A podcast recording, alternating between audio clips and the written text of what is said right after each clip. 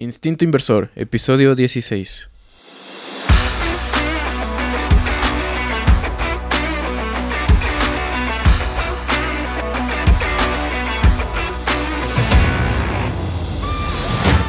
Hola, te saluda Juan Frank y te doy la bienvenida a Instinto Inversor, el podcast en el que hablaremos cada semana sobre una nueva idea de inversión en bolsa. Te presentaré de cada empresa su estrategia, sus cifras más importantes y mi opinión para que puedas decidir si es una buena empresa para invertir o no. Yo te doy la información, pero tú decides. En el episodio de hoy te presento Spotify, que ha cambiado por completo la industria de la música y la forma en que consumimos contenido en audio. Como siempre, te traigo un dato curioso para romper el hielo. Si te pregunto dónde has probado la mejor comida de tu vida, jamás me dirías en un avión. A casi nadie le parece excelente la comida que sirven en los aviones, por más que se esmeren quienes la preparan, y bueno, pues esto tiene una razón. La sensibilidad de tus papilas gustativas se reduce hasta un 30%, al igual que tu sentido del olfato, ocasionado por la reducida presión atmosférica a esas alturas y el aire seco. Y según investigaciones, el ruido de los motores también influye. Así que no culpes a los chefs de las aerolíneas, que de hecho hacen un interesante trabajo para modificar las recetas y lograr un mejor sabor de lo que vas a comer durante tu vuelo. Aquí aprenderás más que solo acerca de inversiones. Y antes de empezar, no olvides seguir el podcast en Spotify, iTunes o cualquier medio en el que estés escuchando y compártelo con tus contactos. Como siempre, recuerda que cualquier inversión tiene su riesgo y deberás analizar y tomar decisiones por tu cuenta. Todo lo que escuches en este podcast es solamente mi opinión y no es una recomendación de inversión. Vamos con el episodio. Spotify es el vivo ejemplo de una industria que no va a morir nunca, pero que se ha ido adaptando en todo sentido a la, a la evolución de la tecnología. Hace dos siglos, si asistías a un concierto y escuchabas una canción, sería la única vez que la escuches exactamente tal como sonó ese día. Luego se inventó la forma de, de registrar las ondas sonoras en algún material para reproducirla nuevamente, empezando por el fonógrafo de Thomas Edison, y luego vinieron los discos de vinilo. Pronto llegó el cassette compacto que trajo consigo la portabilidad de la música. vinieron luego los CDs, que sería el primer medio en formato digital. Más adelante los reproductores de MP3, con el iPod como símbolo clásico del responsable de desaparecer los CDs. El audio en digital y los desarrollos de sistemas operativos para celulares y computadoras pronto abrió las puertas para que iTunes revolucione la forma de comercializar música. Ya las personas no tenían que comprar todo el álbum. Podían comprar solo las canciones que quisieran. Aquí es donde entra Spotify, que vio las cosas de forma distinta y se inventó un modelo de negocio que funcionó fantásticamente. Y ya veremos más adelante en su historia cómo todo comenzó. Antes, si aún no conoces qué es, bueno, sí, casi todos sabemos qué es Spotify. Permite escuchar música con o sin conexión a Internet en su aplicación. Ya no es como hacíamos antes, buscar esos programas de descarga de música donde descargabas 20 virus por cada canción. Spotify se los cargó a todos. Si no tienes la versión de pago, solo tienes que aguantar un poco de propagandas, pero puedes escuchar toda la música que quieras gratis. Sus ingresos provienen de las suscripciones recurrentes y de publicidad. Esto a su vez les permite llegar a muchísima gente, quienes quieren pagar para eliminar la publicidad y tener mejor servicio, y quienes no la pueden pagar o no quieren, pero se tienen que quedar, se tienen que cenar la publicidad. Y básicamente la mayor parte de los costos son licencias y royalties a los artistas, a través de las agencias y gestoras musicales. Hay también otros como pago de espacios de publicidad a creadores de podcast o comisiones de tarjeta de crédito. Y lo que se gasta, por supuesto, en marketing, como la prueba gratuita que brindan del servicio premium. En 2021 el segmento premium de las suscripciones tuvo 180 millones de usuarios, con ventas de, de 8.460 millones, que representó un 88% de los ingresos. Y los usuarios activos de cuentas gratis fueron 236 millones, con ventas provenientes de publicidad por 1.208 millones. Solo representó el 12% de los ingresos, entre comillas, solo. Los usuarios crecieron un 18% frente al 2020. Cabe decir que la publicidad, aunque es poco de las ventas, puede llegar a ser sustentable y además estos usuarios son el primer paso en un embudo de ventas antes de convertirse en usuarios de pago. Por lo tanto, también es estratégico mantener esa línea de negocios. Netflix está pensando de hecho en hacer algo así. Hasta ahora el margen de rentabilidad es mayor para el segmento premium. Spotify al final no es solo música. Uno de los segmentos que tiene mucho potencial y en el que se invertirá mucho en los próximos años es el de podcast, que ha crecido cada año. Para 2021, 200 millones de ingresos provinieron solamente de este segmento. En 2018, menos del 7% de usuarios de Spotify escuchaban podcasts. Ahora representan, o mejor dicho, representamos, si es que estás escuchando este podcast en Spotify junto a ustedes, queridos oyentes, el 30% y además se invertirá en audiolibros, además de otros segmentos a largo plazo, donde se ve potencial como noticias, deportes en vivo y más formatos de audio. Veamos ahora su historia. Spotify es una empresa sueca fundada por Daniel Ek y Martin Lorentzon en 2006 en Estocolmo. Lo iniciaron en, respuesta al creciente problema de la piratería en la industria musical. La plataforma fue lanzada para computadoras en 2008 y pronto, en 2009, la aplicación para móviles. Y en ese entonces el modelo de negocio ya estaba bastante claro. Aunque la versión gratis inicialmente estaba disponible solo con invitación y la mecánica era un poco distinta, pero el concepto sigue siendo el mismo. Antes en la versión gratis, después de un periodo de prueba, había un límite de tiempo y de reproducción de canciones por mes. En 2010 lanzaron la plataforma en el Reino Unido y en 2011 en Estados Unidos. En el 2017 ampliaron sus oficinas en Manhattan, añadiendo cerca de mil empleos. En el 2018, hace apenas cuatro años, lanzaron sus acciones a bolsa.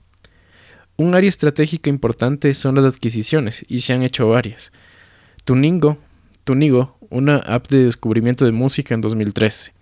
En 2014, una empresa de información y data musical. En 2015, una empresa consultora de ciencia de datos y análisis. En 2016, Chord Project de, mensajería por voz y una red social musical Soundwave. El mismo año se adquirió Crowd Album, que recoge fotos y videos compartidos en redes sociales. Luego, una compañía con una plataforma que opera modelos de suscripción y ayuda a mejorar la cantidad de usuarios de pago. En 2017, adquirieron Sonalytic de detección de audio, Mighty TV conectada a plataformas de streaming para recomendar contenido. También MediaChain, desarrollada en blockchain para manejar la atribución y otros metadatos para contenidos. Luego se adquirió Needland de inteligencia artificial para mejorar las recomendaciones para los usuarios. Y más tarde, Soundtrap, un estudio online de música. En 2018, la plataforma adquirieron la plataforma de licenciamiento Louder. Para 2019 se adquirió la red de podcast Gimlet y Anchor FM que por cierto es donde alojo este podcast por si te interesa saber. Y más tarde adquirirían también Parcast, también una red de podcasts. Luego se adquirió Sound Better, un marketplace de reproducción musical para colaboración en proyectos y distribución de música. Y también Cutler Media, un estudio de podcast en formato storytelling. En 2020, Bill Simons Media, creador de contenidos deportivos y de entretenimiento. Luego se adquirió Megaphone para mejorar la, monetización de los podcasts y el alcance de productos para publicistas. Para 2021 adquirieron Betty Labs para ingresar al segmento, al segmento de audio en vivo y Pods para mejorar la experiencia de descubrimiento de podcasts. En 2022 siguieron con adquisiciones en la línea de podcasts, Podsites y Chartable para data y análisis de información. Aunque todas estas en general no son grandes adquisiciones, sino más bien de pequeñas startups, han contribuido enormemente a cimentar las bases sobre las que se va construyendo los productos y dando valor a los clientes y a los usuarios. Es así que Spotify ha crecido rápidamente con apenas un millón de suscriptores en 2011 a 406 millones de usuarios activos mensualmente en 2021.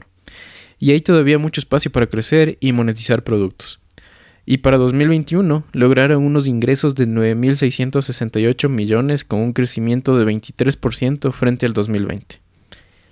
Veamos ahora sus factores de análisis. Con respecto a la ventaja competitiva, bueno, hay que decir que tienen un vasto conocimiento de la industria musical y experiencia en ese entorno, y con esto han han logrado contratos con las productoras más importantes para tener una cantidad sorprendente de contenido musical, y actualmente también contenido de podcasts.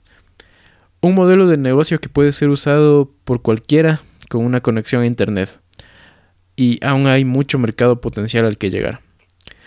También tienen herramientas de todo tipo y facilidades para creadores de contenido, como incentivos monetarios o acceso a métricas, y esto es parte integral de su estrategia, para seguir produciendo contenido nuevo e interesante para los usuarios. Ahora, con respecto a sus ganancias y crecimiento, antes hay que mencionar que Spotify es un caso diferente a los que usualmente hemos visto aquí en el podcast, aunque ya vimos un caso similar en, con Airbnb. Eh, Spotify es una empresa muy nueva, con poca información histórica y en una etapa inicial de crecimiento. Spotify aún no ha podido generar una utilidad positiva. En 2009 empezó con pérdidas por casi 19 millones y aumentaba hasta 2017 que llegó a 1.235 millones, causado ese año por altos costes financieros. Luego ya disminuyó a 79 millones, 186 millones en 2019 las pérdidas. Para la pandemia en 2020 eh, subió ligeramente las pérdidas a 539 millones. Y nuevamente mejora para 2021 a una pérdida de 39 millones. Muchos creen que Spotify no podría llegar nunca a ser rentable.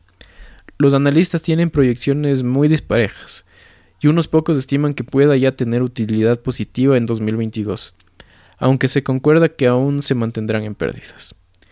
Sin duda, una compañía en una etapa de crecimiento que necesita hacer fuertes inversiones y gastos en tecnología para poder mantener una propuesta de valor interesante para los usuarios y no dar una tregua a la competencia, va a estar en esa posición. Por eso, veamos cómo se han comportado los ingresos, no las utilidades. Estos han venido creciendo consistentemente y en 2018 y 2019 crecieron un 29% cada año. Se redujo a 16% en 2020 y fue de 23% en 2021. Con esto observamos un promedio de crecimiento anual compuesto del 27% en los últimos 5 años y del 48% en los últimos 10 años. Es normal observar estos crecimientos para una empresa en etapa de crecimiento. Con respecto a su nivel de deuda, la alta deuda que tuvieron en 2017 se redujo con la emisión de acciones en bolsa, donde notas convertibles de deuda se transformaron en acciones y aumentó el capital. Para 2019 y 2020 el ratio de deuda capital estuvo bastante bien, en 31% y 21% respectivamente. Para 2021 la deuda incrementa por una emisión de notas convertibles que les ingresó un flujo de 1.200 millones, que no se usó en ese año, están disponibles en caja, y que podrían ser destinados pronto a inversiones para crecer en la línea de podcasts, como anunciaron recientemente. Principalmente porque ahí es donde se ve un gran potencial. Eso deja el ratio de deuda a capital en 84% por el 2021, lo cual preliminarmente sería un poco alto. Con respecto al retorno sobre la inversión, el ROE, Aquí también tenemos que hacer una excepción porque no ha tenido utilidad ningún año, no podemos tener una referencia sobre el ROE, pero para tener algo para hacer referencia en cuanto a la rentabilidad, podemos analizar la evolución del margen bruto, que es básicamente la utilidad solamente restando los costos, no gastos ni otros financieros. Y en este caso, pues no es excelente, es del 27% en 2021 aunque ha venido creciendo poco a poco, subiendo desde un nivel muy bajo en 11% en el 2012. Han ido refinando poco a poco el modelo de generación de ingresos y, y la negociación con productoras musicales. Con respecto al porcentaje de retención de beneficios, Spotify no ha pagado en ningún año dividendos ni piensa hacerlo en un futuro próximo, lo cual es bastante acertado y normal para una empresa en etapa de crecimiento. Con respecto al nivel de inversión para mantener operaciones. Bueno, mayormente se está dejando mucha rentabilidad por la estructura de costos. Les deja un margen bruto actualmente un poco apretado. aunque ya, vimos que viene mejorando progresivamente. Y no está mal, además el gasto de investigación y desarrollo es alto, entre el 9 y el 11% de las ventas en los últimos cuatro años. Es comprensible que mientras se va consolidando se deba invertir fuertemente aún en desarrollos. El flujo operativo positivo cubre sin problema las inversiones en propiedad, planta y equipo, que fueron el 24 y el 30% del flujo en los últimos tres años. Con respecto a inversión en nuevas oportunidades, sin duda la inversión se ha centrado en el propio negocio, en los contratos para el licenciamiento de música y derechos y el desarrollo de la misma plataforma. Además también, como ya vimos, en la adquisición de negocios, que últimamente ha estado enfocada a potenciar la línea de podcasts. Para este año también con audiolibros y las líneas que desarrollan a futuro. El segmento en vivo tiene aún mucho por explorarse y las inversiones realizadas van a poder aprovecharse también ahí. Finalmente, con respecto a la flexibilidad para ajustar sus precios a la inflación. A nivel de costos, la inflación no tendría un impacto directo. En gastos podrían verse incrementos a nivel de salarios, pero no sería nada preocupante. Lo que sí podría ocurrir es, ante un escenario de recesión, ver una baja en suscripciones de personas que se pasen al modelo gratuito. Y sí les afectaría porque el modelo gratuito es menos rentable. Y además tienen las em, y además también las empresas podrían reducir su gasto en publicidad, que también representaría un menor ingreso para Spotify. Pero creo que sería todo esto solo un efecto temporal. Bien, visto a breves rasgos los factores principales de análisis, veamos cómo está el precio de la acción. el precio estuvo a 105 dólares por acción y representó una caída del 71% desde máximos históricos a inicios de este año. Y de hecho topando ya mínimos históricos, casi ya topando mínimos históricos desde que salió la bolsa recordando además un impacto que tuvo con una controversia por unos comentarios en un podcast sobre las vacunas del coronavirus que causó que varios artistas en señal de protesta dejaran la plataforma y cayera el precio de la acción. Como es una empresa en etapa inicial de crecimiento y con pérdidas, no podemos analizar el múltiplo price to earnings y en este caso vamos a ver el múltiplo price to sales o precio la relación de precio a ventas como punto de referencia. Este múltiplo está a 1.9 con el precio de 5 dólares, 105 dólares por acción. Ahora, con un crecimiento en ingresos esperado de un 13%, de un 13 para los próximos 5 años, el price to sales ajustado a crecimiento quedaría en 0.15. La industria del entretenimiento, estando a un price to sales bastante elevado de 5.9 y con un crecimiento del 11%, Ajustando el price to sales de la industria al crecimiento estaría en 0.54, más alto que el 0.15 de Spotify. Esto quiere decir que Spotify estaría subvalorada preliminarmente analizándolo con respecto a la industria. No necesariamente, hay que recordar que la industria del entretenimiento sigue siendo una que no se recupera aún por completo, y por eso las ventas en general reflejan múltiplos altos y es posible que ese crecimiento que se esté estimando sea en realidad mayor y tenga un mayor impacto en los, el próximo año o dos años sobre ese múltiplo de valoración. Habría que ver más data histórica para poder hacer un análisis más objetivo. En definitiva, creo que Spotify ha estado batallando un poco por lograr ese modelo de negocio óptimo, con una estructura de costos actual que no les deja salir a flote en ganancias positivas y esto, en otras palabras, puede que sea difícil que logre un mejor margen porque la mayoría de los costos son variables. Para hacerlo simple, con cada canción escuchada se debe pagar por derechos musicales. Pero justo están reorientando su estrategia a nuevas líneas como los podcasts, en donde por ejemplo han adquirido los derechos directos sobre podcasts exclusivos. Y además hay muchos podcasters como yo, que no reciben un centavo por el contenido. Spotify tiene contenido gratuito para ellos. No están mal financieramente, logran levantar recursos para seguir invirtiendo y aún tienen mucho campo para crecer.